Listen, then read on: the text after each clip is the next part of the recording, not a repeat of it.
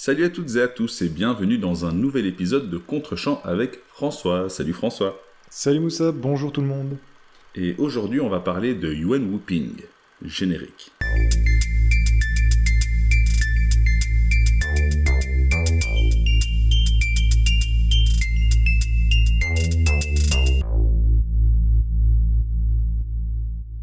Et donc cette semaine, j'ai demandé à François de regarder Fearless, le maître d'armes en français, un film de 2006 réalisé par Ronnie Yu avec Jet Li, qui incarne le rôle du personnage historique dans une version très romancée de Huo Yuanjia.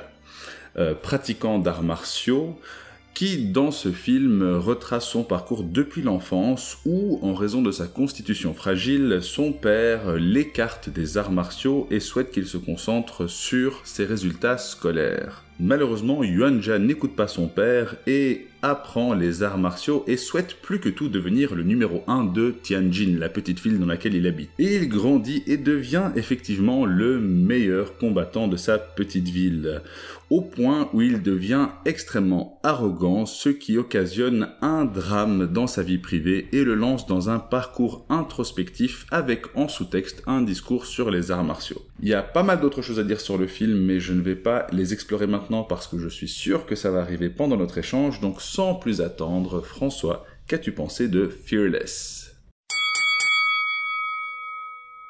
Euh, Je suis passé par plusieurs sentiments en regardant le film. Euh, je me suis d'abord un peu un peu agacé, mais en fait, euh, là, ça fait quelques heures que que je l'ai terminé et il est encore en train de de travailler en moi. Donc, et, plus j'y pense, plus je l'aime ce film. Euh, je, je, tiens à préciser que c'est honteux de finir comme ça en dernière minute euh, avant d'enregistrer le podcast. Oui, c'est pas du tout ce que tu as fait sur les derniers films à chaque fois. Mais euh, non, non, mais en tout cas, je, je, je reconnais que je suis certain que je vais encore y réfléchir et certainement encore regretter de pas pas l'avoir vu plus tôt parce qu'il y aura certainement des éléments que je, auquel je, n'ai pas pensé, mais je vais essayer d'un peu de, euh, de, de réunir euh, mes pensées pour cette analyse. Euh, alors, je connais peu le contexte du film. J'imagine que tu vas, tu vas y revenir. Donc, je suis vraiment arrivé un peu euh, novice en, en, la matière. Euh, je vais me concentrer sur le récit en tant que tel, dans sa forme et dans son fond. Juste peut-être préciser en entrée qu'on a regardé la Director's Cut, puisqu'apparemment il existe plusieurs versions de ce film. Tout à fait. Euh, J'imagine qu'il est sorti dans une version commerciale euh, sans doute pour le public euh, occidental ou en tout cas pour le public international dans une version réduite, mais ce qu'on a regardé c'est bien la version de 2h20 qui correspond à la Director's Cut donc, et donc a priori la vision que le réalisateur euh, et Jet Li avaient de ce, euh, de, de, ce récit. Alors, euh, le film est, vraiment structuré comme un pur récit d'apprentissage, on peut déjà le deviner à ton pitch, et il s'articule en deux parties qui fonctionnent vraiment pratiquement comme des miroirs l'une par rapport à l'autre. C'est vraiment assez intéressant. Euh, on a vraiment une grosseur euh, où on voit l'essor de ce jeune maître arrogant et insouciant.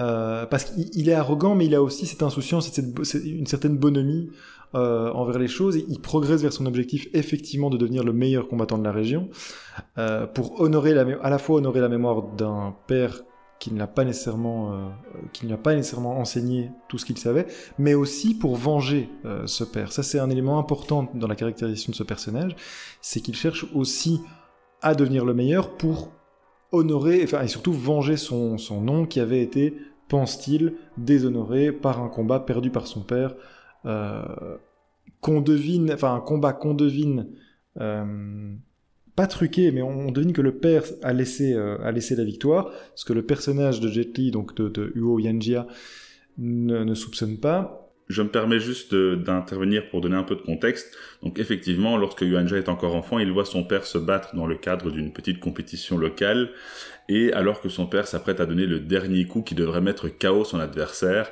il arrête au dernier moment parce qu'il voit que son fils, qui n'est pas censé assister au combat, est présent et, ouais. et, ce que son fils va prendre comme étant euh, une preuve de déshonneur, là où le film va petit à petit nous enseigner qu'il y avait autre chose derrière euh, ce, ouais.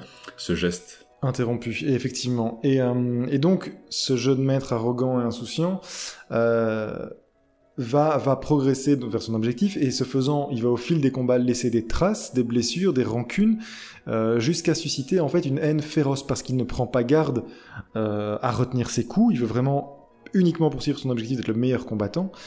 Euh, et en fait, il va vraiment laisser sur son passage de la rancœur, de la haine qui va grandir. Euh, et tout ça va culminer en un combat fameux contre un autre maître, hein, son dernier obstacle à son ascension en tant que meilleur combattant de la région. Euh, combat euh, extrêmement intéressant, extrêmement stylisé, que Huo Yanjia va donc remporter, mais dont il va payer, pour lequel il va payer un très très lourd tribut, qui va l'envoyer en exil, et ça, amorce alors la deuxième partie du film. Donc on avait vraiment jusque-là son ascension, et puis il y a une chute immédiate, et la deuxième partie, euh, après ce point de bascule du, climax du combat, euh, en gros, le personnage de Yo Yanjia va en quelque sorte revenir à la vie, c'est une résurrection, il va en, apprendre plus sur lui-même, changer son point de vue, euh, trouver du sens à ce qu'il fait aussi et ne plus être uniquement mu par un objectif de vengeance ou simplement d'être le plus fort, il va trouver un sens plus profond à, son art euh, et trouver le sens profond du wushu, hein, donc qui est son, son art martial, et, et, trouver la dignité en ce sens. Donc c'est un récit qui est vraiment très programmatique, euh, qui est sans surprise. On est sur des rails. Euh, maintenant, ce que j'ai trouvé, euh, ce qui m'a assez fort sauté aux yeux, c'est la dimension mythologique de la narration c'est quelque part très proche de ce que un James Cameron peut faire dans son écriture aussi. C'est vraiment une construction d'une légende. Euh, et en ça, c'est vraiment assez intéressant parce que beaucoup de films essayent d'atteindre cette dimension mythologique, notamment des films ben, avec lesquels on est tous familiers euh, aujourd'hui, c'est les films de super-héros.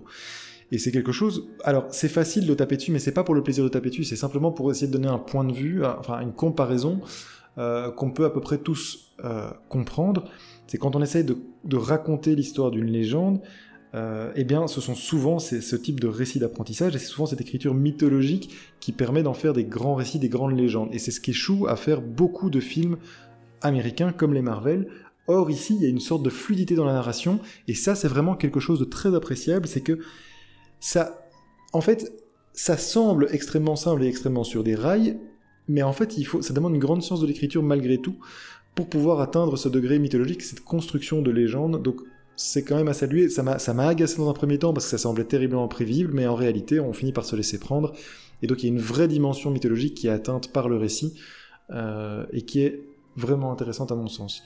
Alors, quelques points positifs. Euh, comme ça, presque à brûle-pourpoint. Euh, la fresque historique, le film en fait est presque comparable à, des films comme Once Upon a Time in America.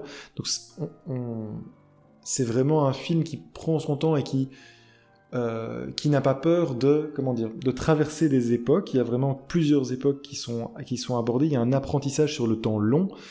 Euh, Juste une chose, j'ai oublié de le préciser dans mon pitch, c'est de ma faute, mais donc le film se déroule essentiellement dans, au début du XXe siècle. Hein. Oui, exactement. Et tu accompagnes un personnage sur plusieurs années, euh, et ce qui permet à la fois de, bien ressentir le temps, le temps qui passe et l'apprentissage qu'il en retire aussi. Euh, donc on est vraiment dans ce genre de, récit-là. C'est une sorte de récit mythologique, mais qui mêle aussi la, petite histoire à la grande histoire.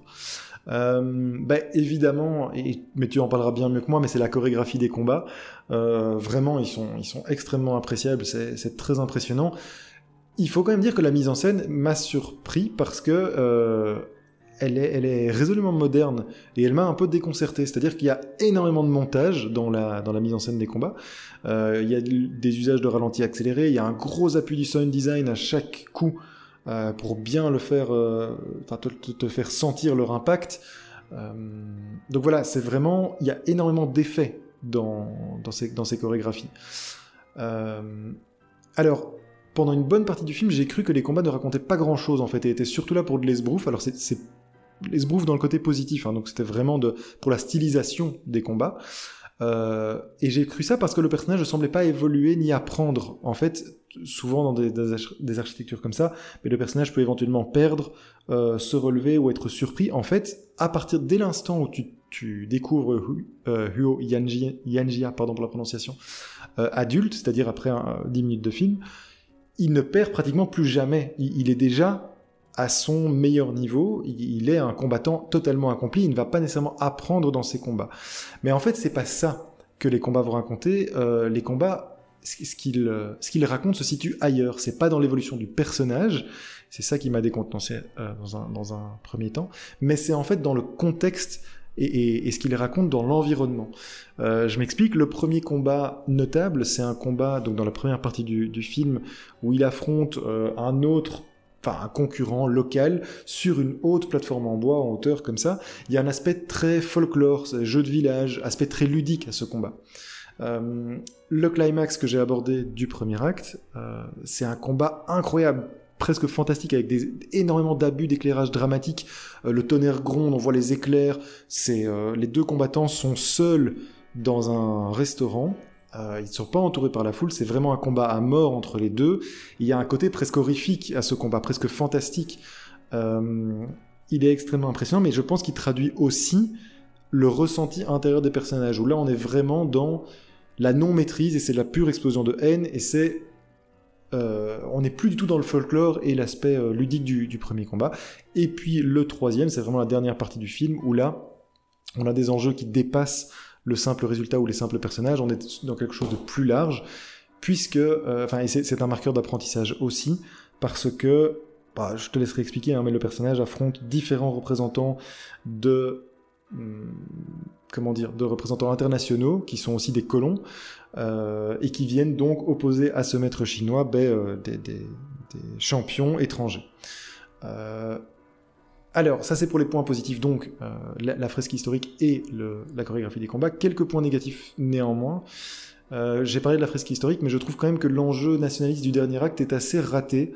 je trouve que le film peine un peu à mêler la grande et la petite histoire, notamment parce que cette grande histoire intervient assez tard dans le film. C'est-à-dire que au moment où ça intervient, donc en, réalité, ce qui se passe, c'est que la, Chine est visiblement envahie, euh, ou en tout cas, elle s'ouvre au, monde extérieur, et il y a énormément de représentants à la fois du monde occidental, mais aussi des Japonais, euh, et qui viennent occuper le territoire, euh, et qui donc veulent effectivement soumettre la population chinoise, et comment est-ce qu'elle la soumet, notamment en montrant la supériorité de ses propres combattants par rapport aux combattants locaux et à Yangjia. Donc, mais cet aspect intervient très tard dans le film et le personnage, à ce stade, le personnage principal est déjà accompli en fait. Et finalement, ces enjeux internationaux et coloniaux viennent presque comme un cheveu sur la soupe. Euh, C'est presque comme si le film n'en avait pas besoin. En fait, il se rajoute un enjeu qui finalement pour le personnage n'est pas très important. Par ailleurs, il y a quelque chose aussi qui était assez étonnant, euh, mais encore une fois, c'est une période que je connais mal et euh, je connais pas le contexte du film. Mais ce qui est assez étonnant, c'est que donc, quand tu traverses cette période, quand tu arrives à cette période d'occupation, tu arrives par un, panneau, un encart, et il n'y a jamais aucune évocation euh, du régime chinois en place. Alors celui qui est, voilà, qui a-t-il été renversé, a-t-il été mis à mal On ne sait pas du tout ce qui est là avant, comme dire, comme pouvoir administratif et tu ne sais pas ce qu'il y a après. Les autorités euh, étrangères et coloniales sont là, voilà, elles arrivent et elles envahissent. C'est une, voilà, tu n'as aucune évocation du régime chinois, ce qui est un peu étonnant. Euh, donc voilà, ce côté fresque historique est à la fois une bonne, mais aussi, je pense, une mauvaise chose. C'est moins prégnant que dans Once Upon a Time in America, par exemple, pour donner un point de comparaison. Je le trouve moins, cet aspect-là moins réussi, puisque en fait, tu sais, tu suis vraiment le personnage tout au long du film, et cet enjeu national n'a finalement euh, que peu de choses à faire, je trouve, dans cette fin de film. Enfin, nous intéressons en tant que spectateur. Euh, pareil avec l'intro euh, qui est spécifique visiblement à Director Scott avec Michel Yeo. Donc le film s'ouvre sur un congrès où en gros le personnage de Michel Yeo qui représente euh, les intérêts du wushu, donc c'est un martial chinois, auprès du comité olympique, essaye de défendre l'introduction du wushu, enfin de cet art martial au sein du programme olympique en expliquant, enfin voilà, elle va expliquer pourquoi à travers l'histoire du personnage. Je trouve que c'est absolument pas nécessaire, je comprends pas très bien pourquoi il ouvre le film comme ça. On aurait tout directement pu commencer dans le, dans le récit historique, ça, serait, euh, ça aurait été tout aussi, euh, tout aussi clair. Euh, et alors, dernière conclusion avant de te laisser la parole, parce que je sais que je suis dans un tunnel. Quand même très, chouette. très chouette de voir le jeu d'acteur de Jet Li. C'est un acteur que ben, forcément Enfin, peut-être toi aussi, je ne sais pas, peut-être que tu, l'as connu par ces films chinois, mais moi je l'ai vraiment connu par ces films américains qui sont loin d'être tous des chefs-d'œuvre, il faut bien le dire, et dans lequel, bah, forcément, euh, en tant que spécialiste d'art martial, bah, on sait comment Hollywood traite les, euh, des, personnages pareils, c'est souvent assez. Euh, caricatural. Ah, caricatural et unidimensionnel. Ben, en fait, ce mec est un vrai acteur. Il y a quelques passages dans le film où il est. Il parvient à transmettre énormément d'émotions, beaucoup de subtilité aussi. Euh, et il je trouve qu'il n'épargne pas nécessairement le personnage, c'est-à-dire qu'on n'est pas dans un récit purement élégiaque, on n'est pas dans un, dans un pur récit, euh, on n'est pas dans... Oui.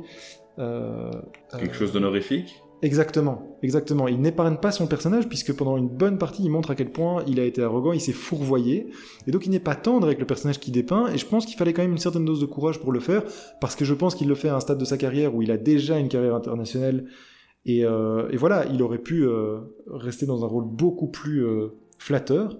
C'est pas le cas. je trouve qu'il épargne pas son personnage, et c'est ce qui donne du corps en fait euh, à, ce, personnage qu'il incarne. Donc voilà, euh, point positif aussi pour, euh, je voulais terminer là-dessus sur, sur Jet Li que j'ai trouvé vraiment très bon. Outre ses performances athlétiques, je trouve qu'il y a vraiment une performance d'acteur aussi qui est intéressante. Et, et, au final, le film m'a beaucoup plu malgré les petits, les petits points négatifs que j'ai évoqués. Voilà, je te, je te passe la parole. Alors, je suis un peu perdu parce que non seulement j'avais déjà des notes qui ressemblaient à rien, puis j'en ai ajouté pour pouvoir réagir à ce que tu as dit, donc ça va être un peu compliqué. Euh, à mon tour de m'enfoncer dans un tunnel, n'hésite pas à m'en sortir euh, à la moindre occasion. Euh, je vais tout d'abord revenir sur le contexte historique parce qu'on va vite évacuer ça. Tu as parfaitement raison. Je, te rejoins entièrement, notamment sur cette euh, cette représentante donc incarnée par Michel Yeo. Je trouve déjà dommage de limiter euh, quelqu'un comme Michel Yeo à ce rôle, mais ça c'est à la limite euh, anecdotique et ça n'apporte pas grand chose au film, en effet. Même si le propos est de dire que le wushu en fait n'est pas un sport de combat agressif, mais de maîtrise de soi, et c'est effectivement le propos du film, mais ce n'est pas forcément nécessaire. Par ailleurs, dans la version donc studio, on va dire. Mhm. Le film commence par les trois premiers combats euh, contre des combattants internationaux de Huayanja. Ensuite, il y a un flashback vers son enfance qui nous amène jusqu'au quatrième combat contre le combattant japonais. D'accord. Ce qui, ce qui ne change pas finalement grand chose au film non plus, mais du coup, ça, ça casse un petit peu euh, cet effet cheveux dans la soupe dont tu parlais. Euh. Paradoxalement, ici, la version Director's Cut ajoute effectivement cette question de mais est-ce que ça apporte vraiment quelque chose euh, ou pas? Mais bon, bref, évacuons ça. C'est pas l'élément central du film.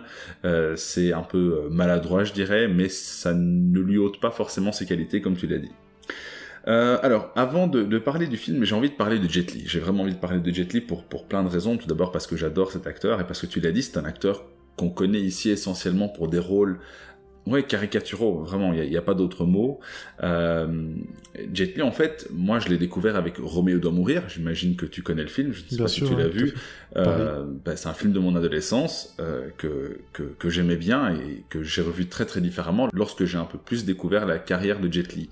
Donc Jet Li, pour situer un petit peu, il a vraiment commencé auprès d'un public de niche à, à, à, gagner de la notoriété avec la série de films Il était une fois en Chine de Choi Hark. Euh, un, réalisateur euh, que tu connais, je pense. Mhm. Euh, en tout cas, dont Karim Debache a déjà parlé. On cite souvent Karim Debache. Salut Karim, si tu nous écoutes. C'est une référence.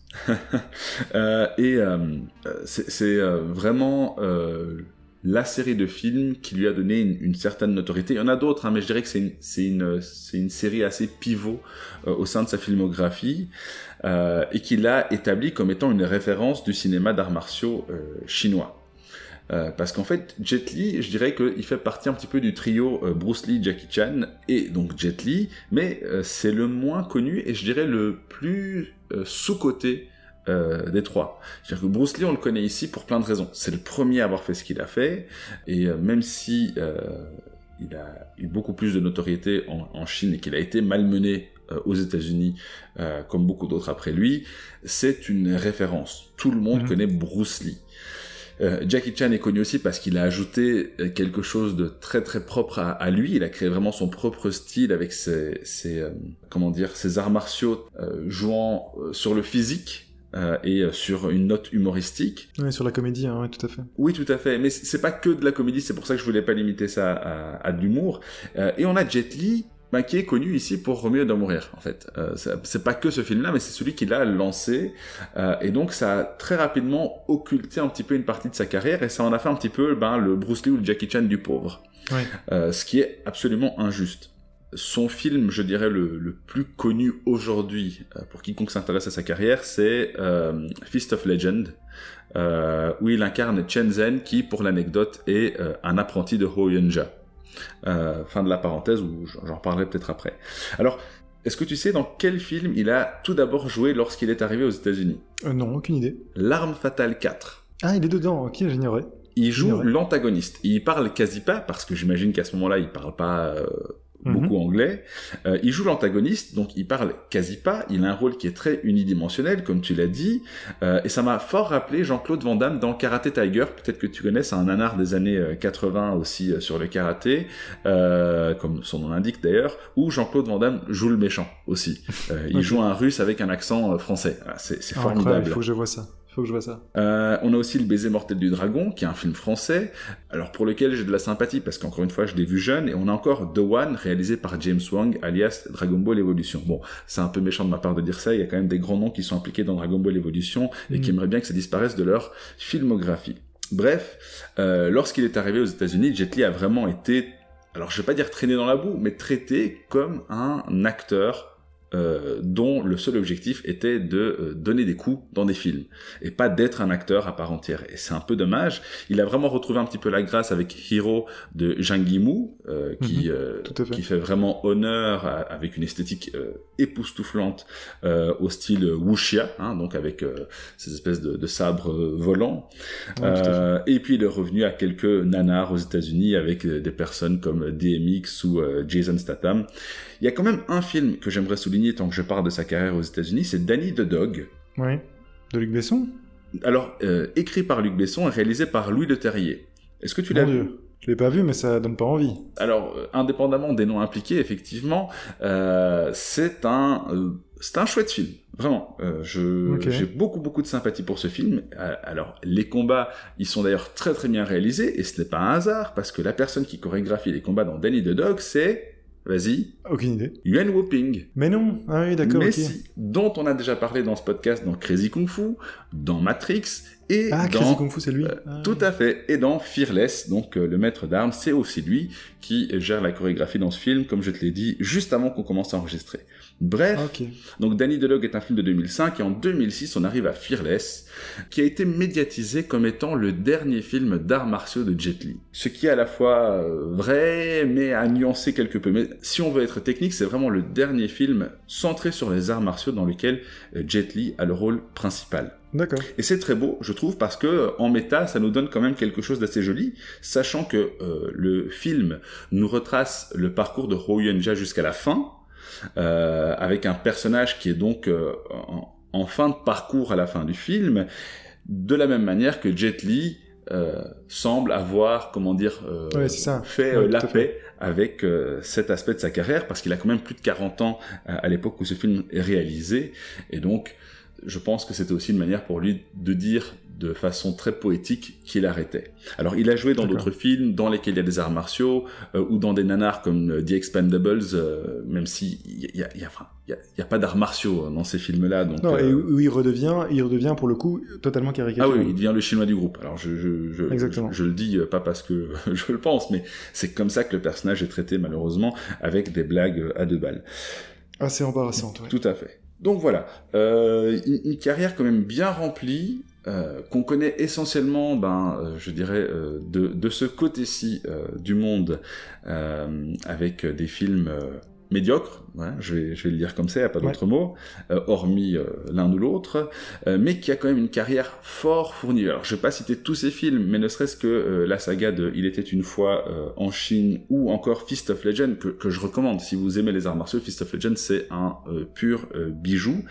Et puis on a Fearless. Alors pourquoi est-ce que j'ai choisi Fearless? C'est pas son meilleur film d'arts martiaux. Je pense que c'est un des meilleurs, et c'est peut-être même celui que je préfère, parce que tu l'as dit, et je suis très content que tu l'aies dit, il y a quelque chose de résolument moderne dans la manière dont il est filmé euh, et dans la manière dont, dont il est chorégraphié. Et c'est ce que j'apprécie beaucoup chez euh, Yuan Woping, hein, donc qui se charge de la chorégraphie, euh, c'est qu'il a toujours pu adapter la chorégraphie des combats euh, des films dont il avait la responsabilité à leur époque. Quand on regarde Matrix, par exemple, Mhm, c'est quand même fait. phénoménal le travail qu'il arrive à accomplir ce qui nous change complètement de films qui datent un peu plus et qui sont des films chinois. Et surtout, pardon de t'interrompre, mais surtout dans l'industrie américaine, c'est-à-dire que quand tu vois les combats dans Matrix, je comprends maintenant l'influence et d'où ça vient, mais le cinéma américain n'avait pratiquement jamais vu ça à l'époque de la sortie du film. Tout à fait, tout à fait. pour les avoir encore vus il n'y a pas si longtemps, je, reste ébahi par la qualité de la chorégraphie, euh, mais aussi de tout simplement de la réalisation et de la mise en scène. C'est bluffant. Et dans mhm. Fearless aussi, tu l'as dit, les combats sont quand même phénoménaux. Euh, ce qui m'amène donc aux arts martiaux euh, dans euh, ce film. Encore une fois, je, je pense que si on, on veut vraiment regarder l'un des meilleurs films de Jet Li en termes d'arts martiaux, Fist of Legend restera la référence pour beaucoup de monde. Mhm. Mais on voit vraiment une rupture entre Fist of Legend et Fearless dans la mesure où on est dans deux époques complètement différentes. Et on le sent. Et c'est très intéressant, je trouve, de voir comment, euh, y compris euh, donc euh, en Chine, ça, cet aspect du cinéma local a évolué. J'aimerais également revenir sur quelque chose qui est fondamental, je pense. C'est mon avis d'amateur, hein, je, je, ne suis pas du tout un spécialiste, mais quand on filme des combats, la règle d'or, c'est d'avoir une caméra dynamique et mhm. de lever le pied sur le découpage et le montage. Et c'est généralement là où le bas blesse euh, chez euh, les Occidentaux de manière euh, générale. J'ai parlé du baiser mortel du dragon avec Jet Li, qui a pourtant un, certain Cyril Raffaelli, hein, qu'on connaît de banlieue 13, qui est aussi très doué en arts martiaux, hein, ça il faut le reconnaître. Mais j'ai revu le combat un petit peu par nostalgie tout à l'heure en, préparant cet épisode. Et mon Dieu, mais les, cuts incessants, c'est juste euh, imbuvable. Alors qu'ici, euh, tu l'as probablement constaté, euh, évidemment, il y a du montage, il y a des découpages, il y a du cut, mais c'est toujours lisible. Toujours, toujours lisible. Donc c'est maîtrisé de bout en bout, et surtout, le réalisateur comprend que parfois, plutôt que de découper, il suffit simplement de bouger la caméra. Euh, je vais reprendre juste une scène parce que je pense qu'il faut euh, savourer ce film, mais lorsque le père de Huo Yuanjia au tout début est en train de s'entraîner tout seul euh, pour taper sur une grosse dalle de pierre, tu vois la caméra donc qui a des effets de, slow motion, hein, de ralenti, mhm. avec effectivement ce, sound design avec une espèce de, de, bruit de vent comme ça qui accompagne chaque geste. Euh, et en fait, tu vois la caméra qui bouge et tu vois plusieurs plans. Tu vois un plan d'abord où on le voit en entier de loin sans la caméra qui bouge pour bien voir chaque geste. Ensuite, tu as la caméra qui accompagne le bras cette fois-ci en gros plan avec ce bruit et, tout est absolument maîtrisé avec la caméra qui arrête lorsque euh, il tape de la paume de sa main sur la dalle de pierre. Euh, et je trouve que ça, c'est vraiment, c'est un art en fait, c'est un art à part entière et il faut tout simplement s'instruire auprès des personnes qui ont cette expertise et il euh, n'y a rien à faire. Euh, les Chinois sont particulièrement doués en la matière et dans ce film, je trouve qu'on le voit assez euh, clairement. Évidemment, une partie du mérite va à Jet Li, hein, qui est lui un vrai pratiquant du wushu et qui est particulièrement doué. Tiens, pour l'anecdote, est-ce que tu as reconnu le père de Huo Yuanjia Non, pas du tout. C'est Colin Shu. Ça te dit quelque chose? Non, pas comme ça. Séraphin dans Matrix. Séra... Attends, qui est Séraphin dans Matrix L'expert en arts martiaux qui est l'espèce de bras droit de l'oracle. C'est ça, oui, c'est lui. Ah oui, non, oui, pas le maître des clés. Non, non, non, non, pas le maître des clés. Celui qui est le bras droit de l'oracle. Oui, oui, c'est ça. Non, mais oui, c'est à lui que je pense euh, quand je dis le maître des clés, qui est en avec tenue blanche et petites lunettes rondes noires. c'est ça Tout à fait. Je, tout à fait. pense c'est un de ses euh, uniques rôles euh, à, à Hollywood. Ah tiens, marrant. Euh, pourtant charismatique. Oui, oui, tout à fait. Je le trouve en tout cas plus honorable que les rôles qu'on connaît pour des euh, Jet Li ou des Jackie Chan, euh, mais qui a aussi toute une carrière en Chine qu'on connaît peu par ici. Alors, j'ai parlé donc de Jet Li, j'ai parlé des arts martiaux. Oui, il y a aussi évidemment tout le sous-texte sur les arts martiaux que, je trouve voilà très très poétique sur la manière dont les arts martiaux sont en réalité une façon de de se combattre soi-même et, d'apprendre à se connaître. Hein. Il, y a, tout un dialogue dans le film euh, où Jet Li en parle avec un adversaire, une, scène alors que, je trouve très belle. Euh, elle n'est pas extraordinaire, mais je, la trouve vraiment très touchante à chaque fois que je la vois, euh, alors qu'elle est un peu bateau presque. Oui, en fait, moi c'est ça, je, je, bascule à chaque fois entre les deux, c'est-à-dire que c'est quand même parfois très naïf. Oui, tout à fait. Il y a quand même ce côté très et malgré tout, ça, ça parvient à toucher une sorte d'universalité. Donc, moi, je suis constamment en train de basculer entre les deux. Euh, des fois, ça peut m'agacer parce qu'effectivement, c'est, ce que je disais, c'est extrêmement programmatique. Tu vois le truc arriver, tu vois les grosses ficelles, tu vois, le, tu vois que le film est sur des rails. Et, oui, ce sont des bons sentiments. C'est néanmoins, ça touche à une certaine universalité. Et, euh, Tout à fait. Et, et à ce moment-là, ça, ça, sauve euh, beaucoup de ces scènes qui pourraient paraître un peu niaises, un peu naïves pendant que tu les regardes. Et une des raisons, tu l'as dit, c'est euh, Jet Li. En fait, Jet Li est un bon acteur et on le voit dans ce film. Il est capable d'être touchant, il est capable d'être agaçant. la première partie du film. Oui, exactement, exactement. Il est très agaçant. Il est détestable. On, on, comprend pas pourquoi il ne veut pas écouter les personnes autour de lui qui lui disent pourtant qu'il s'engouffre dans une voie euh, qui euh, qui risque de le perdre. et donc c'est un acteur qui est quand même extrêmement doué, je trouve, et ça contribue beaucoup à avoir ben, ce personnage à la fin qui devient une espèce de force tranquille euh, et, qui arrive à nous faire croire dans ses bons sentiments.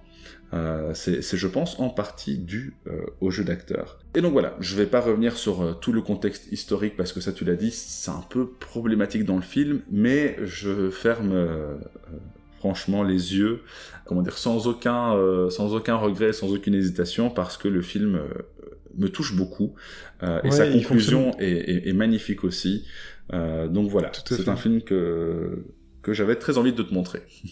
Bah, c'était vraiment appréciable et euh, je pense que je vais en garder un sentiment vraiment très positif parce que c'est d'autant plus dommage d'avoir essayé de mettre un enjeu nationaliste sur la fin qui n'est pas nécessaire parce qu'en fait le, film est purement un film character driven donc c'est vraiment l'évolution du personnage qui compte et voilà et ça, termine sur un aspect qui est pas nécessaire, je trouve, euh, dans le film. Mais voilà, parce qu'en tout cas, cette évolution de personnage, elle est parfaitement réussie. Il y a deux choses que je voulais encore évoquer.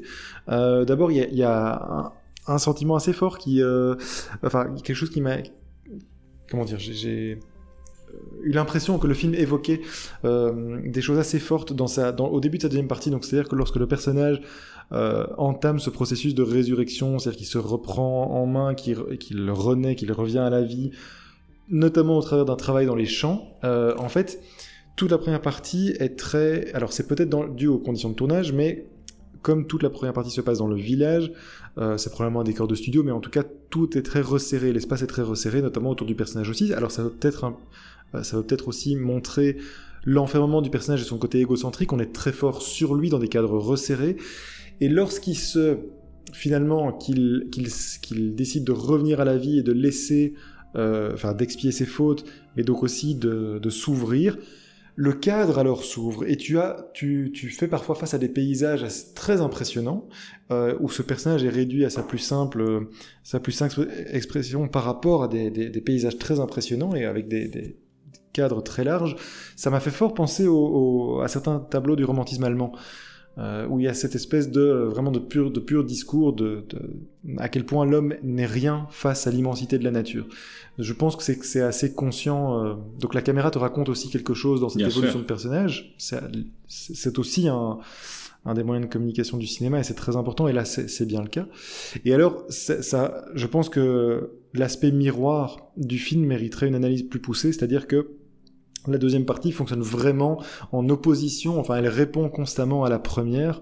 Alors ça passe par plusieurs choses, notamment la tenue du personnage qui en fait pendant toute la première partie est dans des, dans teintes sombres, euh, surtout noires, parce qu'en fait il est vraiment un antagoniste, enfin il est il est centré sur lui-même, il est en fait il est un personnage détestable, il, est, son pire méchant de l'histoire. Il est son pire ennemi, mais aussi celui des autres. Hein. Oui, bien, sûr, bien sûr. Mais comme, tu disais que c'est un film qui est character driven, c'est voilà, c'est par rapport à lui finalement le plus gros enjeu. Et alors, évidemment, dans la deuxième partie, ben, il prend la tenue de paysan et puis il revient.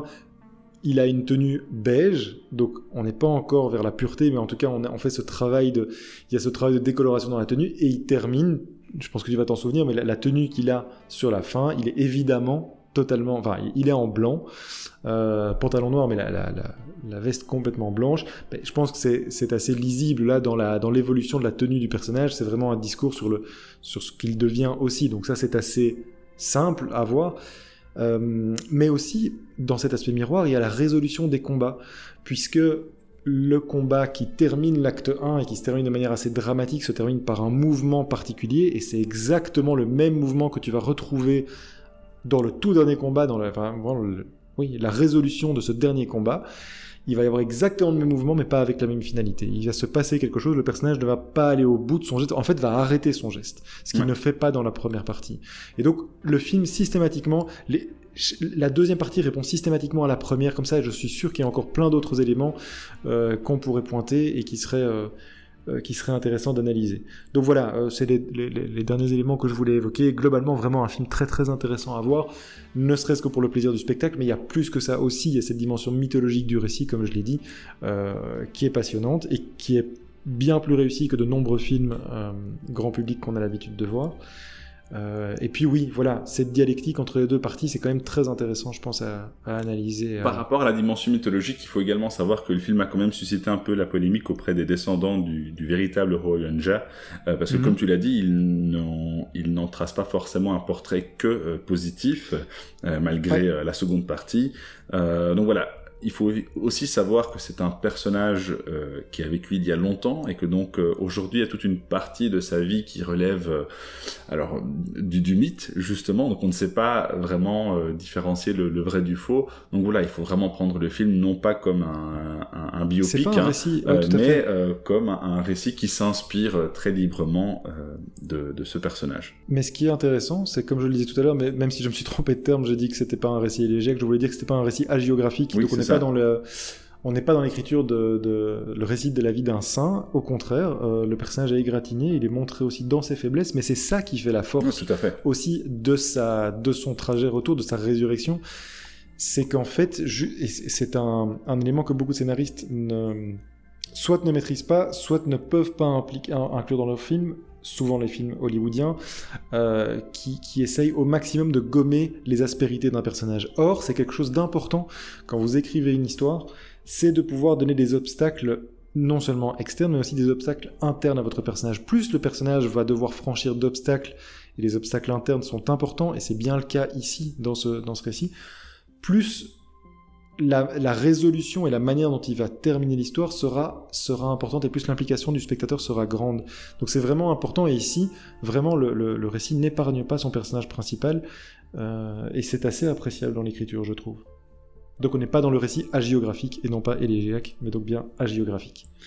Eh bien écoute, merci euh, pour euh, tous ces retours. J'ai pas parlé de la musique parce qu'on commence à, faire long, elle est, elle est magnifique, mais voilà, je vous invite à, à chercher un petit peu euh, si jamais vous êtes curieux et curieuse. Euh, mais je propose qu'on arrête l'épisode là pour aujourd'hui. Merci euh, François pour ces analyses, elles étaient très intéressantes. Merci à toi Moussa de m'avoir proposé le film surtout. C'était un plaisir de le découvrir. Eh bien tant mieux. Et donc la semaine prochaine, c'est toi qui nous proposes. Alors est-ce que tu te souviens? Je te l'ai rappelé juste avant l'enregistrement. On va regarder la Horde sauvage de Sam Peckinpah. Et il y aura des choses à dire. Le rendez-vous est pris. Et donc voilà, sur ce, on vous souhaite bon film, on vous dit à la semaine prochaine. Salut Merci tout le monde, salut